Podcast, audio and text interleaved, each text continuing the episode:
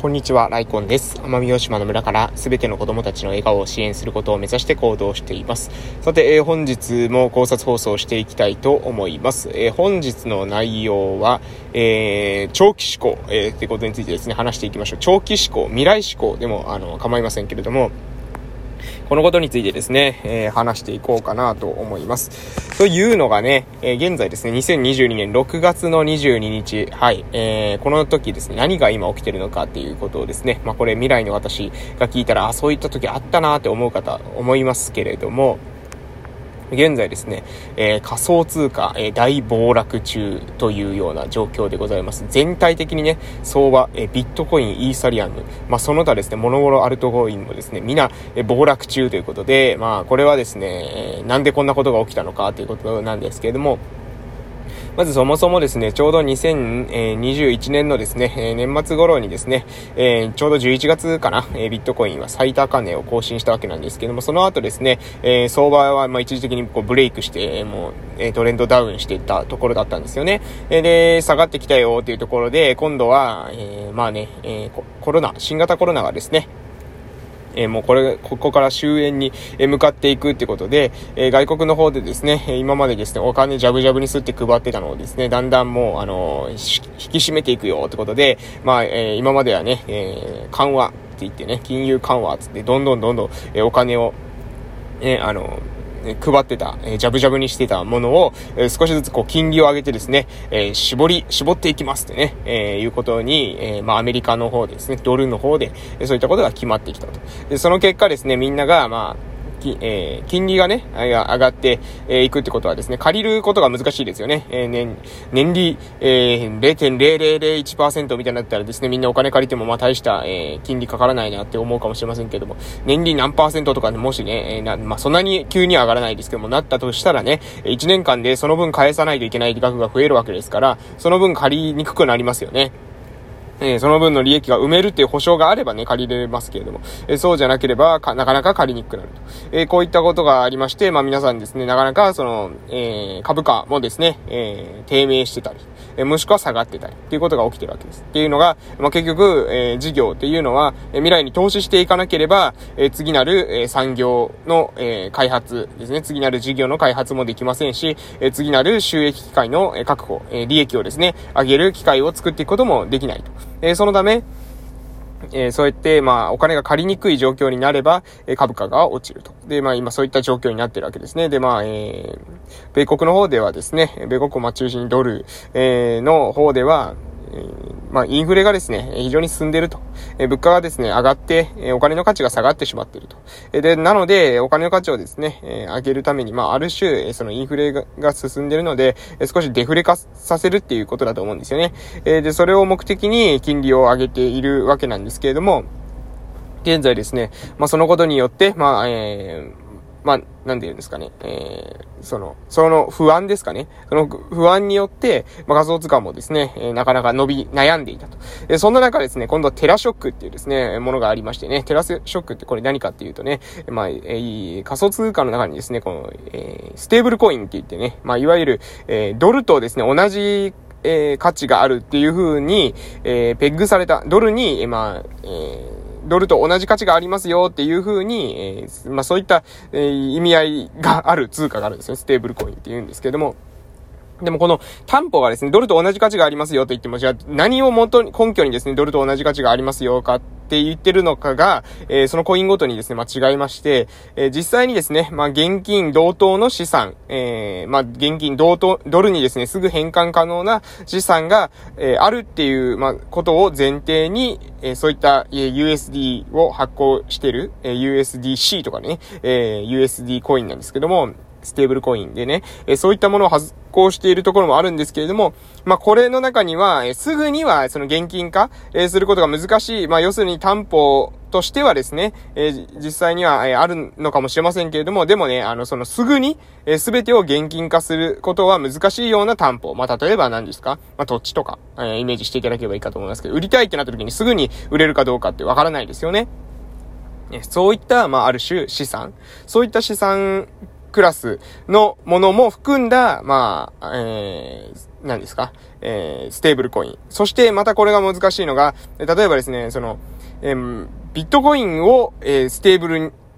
コインの中に含んでるって、まあ、DAI とかいう、えものがあったりとかね。まあ、今 USDC とか USDT とか DAI とかですね。あとはまあ、そう、仮想通貨。またその、さらに、えー、なんですか、ビットコインは、まあ、ある種ですね、みんなが絶対的にですね、まあ、もうそれは価値をある程度認められたものだと思うわけなんですけど、まあ、それが暴落してるかは、まあ、今、非常に問題なんですけどね。えまあその、そういった、もうビットコインとかでもない、えよりですね、まあ、まあ、アルトっていう草コインっていうんですかね、えそういったもので、えまあ、草ってまで言ったら失礼かもしれませんけれども、そういったもので、まあ、担保をつけていると。で、まあ、UST っていうのは、じゃあどういったものだったのかっていうことですけれども、まあ、テラっていう場所がですね、UST コインっていうのを発行したんですけども、その UST のですね、コインの担保をしてたのがですね、これルナコインっていうものでですね、まあコインでコインを担保してたんですよね。で、このルナコインっていうものが、まあ一応、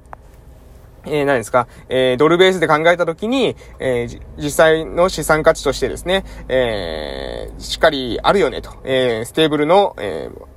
その、コインの、と同等の、えー、資産担保価値があるよねっていうことを前提に作られたんですけどね。このルナーの価格がですね、下がってきてしまってね。で、えー、UST はですね、ドルとえー、一緒の価値になってないといけないはずなんですけども、これドルと一緒の価値じゃなくなってしまってみたいなことが起きてですね、えそこから、え、まあ、ステーブルなのに、え、ドルよりもですね、下がって、まあ、えっ、と、1ドルが、えー、1、1ドルとペッグされてないといけないんですけども、これがね、0.97とかってなってしまってですね、そうすると、1ドルと一緒の価値ないといけないものが0.97しかないってなればですね、みんな、それはちょっと困ったっていうことになるわけですよね。で、これで、まあ、売りに、売りが売りを呼んでみたいな感じでですね、大暴落したっていうことがですね、あったわけでございます。で、まあそれでですね、まあちょっと寺はね、あの、もうあの、厳しいなと いうような状況に、現在ですね、もう追いやられて、えー、しまっていると。えー、そのことによってですね、まあこう、その、寺っていうこと、ものもですね、まあコスモスチェーンとかですね、非常に密接に関わってましたので、まあそういった、まあネットワーク全体にですね、えー、ダメージを与えて、えー、 DeFi っていうですね、分散型のですね、金融サービス全般にもですね、大ダメージを、まあステーブルコイン、え、が、えー、ある、ステーブルコインがあることによってですね、ある種金融なって成り立ちますよね。えー、金融でですね、増えているコインがですね、その、何ですか、実際の資産価値が全然ないコインがですね、ジャブジャブに増えてもこれ意味ないわけですよね。例えばまあ、ライコンコインみたいな作ってですね、そのライコンコインがですね、えー、1年間で1万ライコンコインあげますよなんて言われてもですね、その1万ライコンコインって、えー、なんぼのもんじゃいっていう風になりますよね。これと同様に、まずなので、ステーブルコイン、あの、いわゆる、えドルとペッグされているもの、ドルと同じ、えー、重み付けがされた価値がありますよっていう風に、え言われているコインがあることによってですね、年利っていうものが、まあ、リアルにですね、